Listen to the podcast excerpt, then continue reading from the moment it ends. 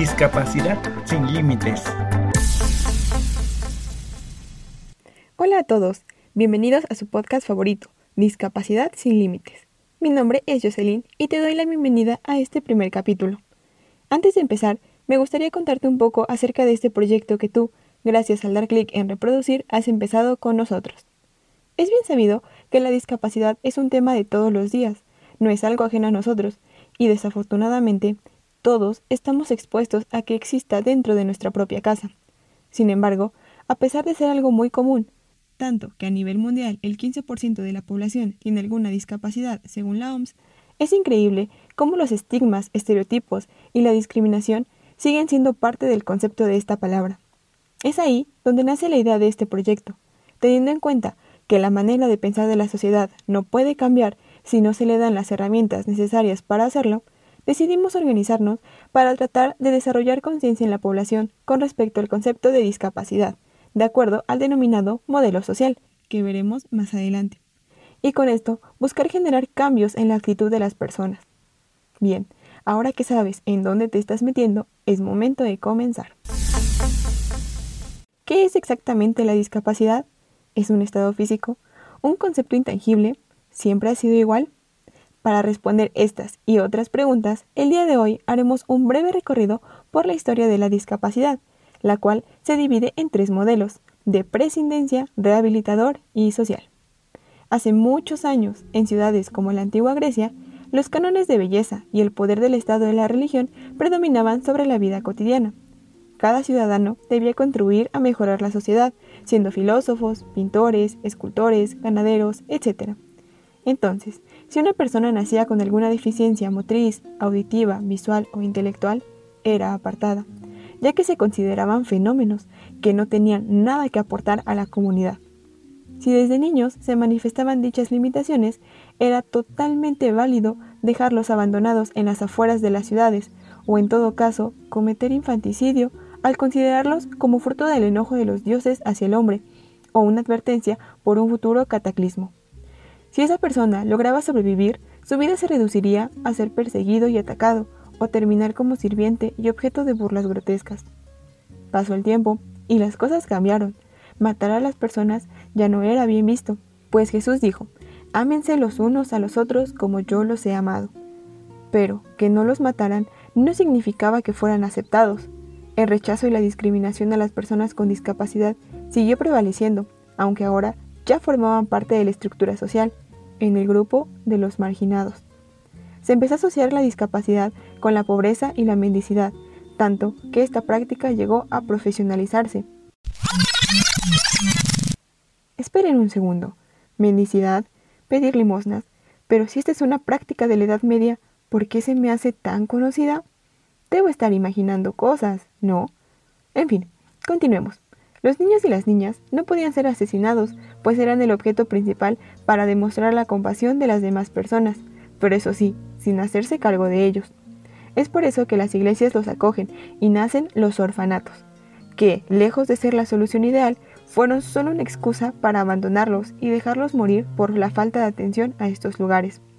Sea como sea, matándolos o dejándolos abandonados, la idea principal era prescindir de las personas con discapacidad, es por eso que se denominan ambos como el modelo de prescindencia. Pero no todo se queda ahí. Conforme el tiempo avanzó, la forma de pensar de la sociedad también lo hizo, y llegó un punto en el que dijeron, vaya, las personas con discapacidad sí tienen algo que aportar, pero ponían una condición, que fueran rehabilitadas en la mayor medida posible.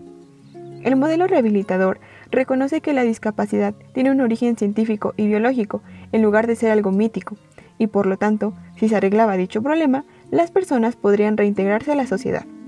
Al no tener las características de una persona normal, entre comillas, se les trataba como un papá a su hijo pequeño, subestimando sus capacidades y lo que pueden llegar a hacer.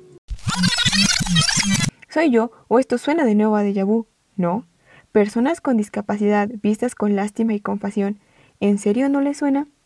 Aunque bueno, no debería. Estamos hablando de un modelo que debería empezar a quedar atrás. Pero bueno, ¿en qué estaba? Ah, sí, seguía. Se abren lugares para la educación especial y centros de rehabilitación. Qué bueno, ¿no? Este modelo trajo la solución. Pues no. La gente empezó a ver estos lugares como destinos donde podían abandonar a sus familiares y deslindarse de ellos. Además, muchas veces el estado de dichos centros era muy precario y podían incluso pasar días sin comer. Aunque sí hubo auge de algunas cosas como la sordomudística, enseñar a hablar a las personas sordas con Ponce de León, esta fue otra manera más de apartarlos. Hasta este punto, la discapacidad se había visto como una condición de las personas, una característica que estaba en ellas. Pero, ¿qué sigue? La historia no se puede quedar ahí, tenemos que avanzar, pero no será fácil. Actualmente se busca y se lucha porque predomine el modelo social. ¿Qué pasa si te digo que la discapacidad es impuesta por la misma sociedad? Te pongo un ejemplo. Una persona que no puede caminar tendría una deficiencia para realizar dicha actividad, pero con una silla de ruedas o unas muletas, ese obstáculo que presentaba para poder transportarse sería solucionado. Pero sorpresa, al llegar a una tienda o querer utilizar el transporte público, se encuentra con que no puede, porque no están adaptados a sus condiciones. ¿Quién entonces está haciendo el obstáculo? La barrera se la pone él mismo o se la pone la comunidad. El modelo social nos dice que la sociedad es quien pone la discapacidad en las personas con deficiencias, al no poder adaptarse a las necesidades de todos, incluso si se tienen los mismos derechos. Esto quiere decir que no tendría por qué haber lugares para una educación especial, sino que los profesores deberían ser instruidos para poder enseñar a todos los alumnos sin importar su condición. El modelo educativo tendría que ser rediseñado, y además la estructura en las escuelas tendría que ser la adecuada para que puedan desarrollarse en ellas. A diferencia del modelo anterior, recalca que estas personas deben poder vivir su vida con la mayor independencia y autonomía posible. Pero es que vuelve a lo mismo. ¿Cómo se supone que lo van a hacer si no pueden ni salir a la calle porque no es adecuada para ellos? Sus derechos deben ser los mismos y tener las mismas oportunidades en todos los ámbitos, pero lo más importante es que no tendrían por qué ser discriminados ni tratados con compasión. Todos hemos visto la película de Nemo y cómo su papá tiene miedo de que haga algo porque su aleta está lastimada. Sin embargo, conforme avanzan las escenas, nos damos cuenta de que este pequeño pez tiene las capacidades de realizar todo, incluso con la condición que le pone su aleta.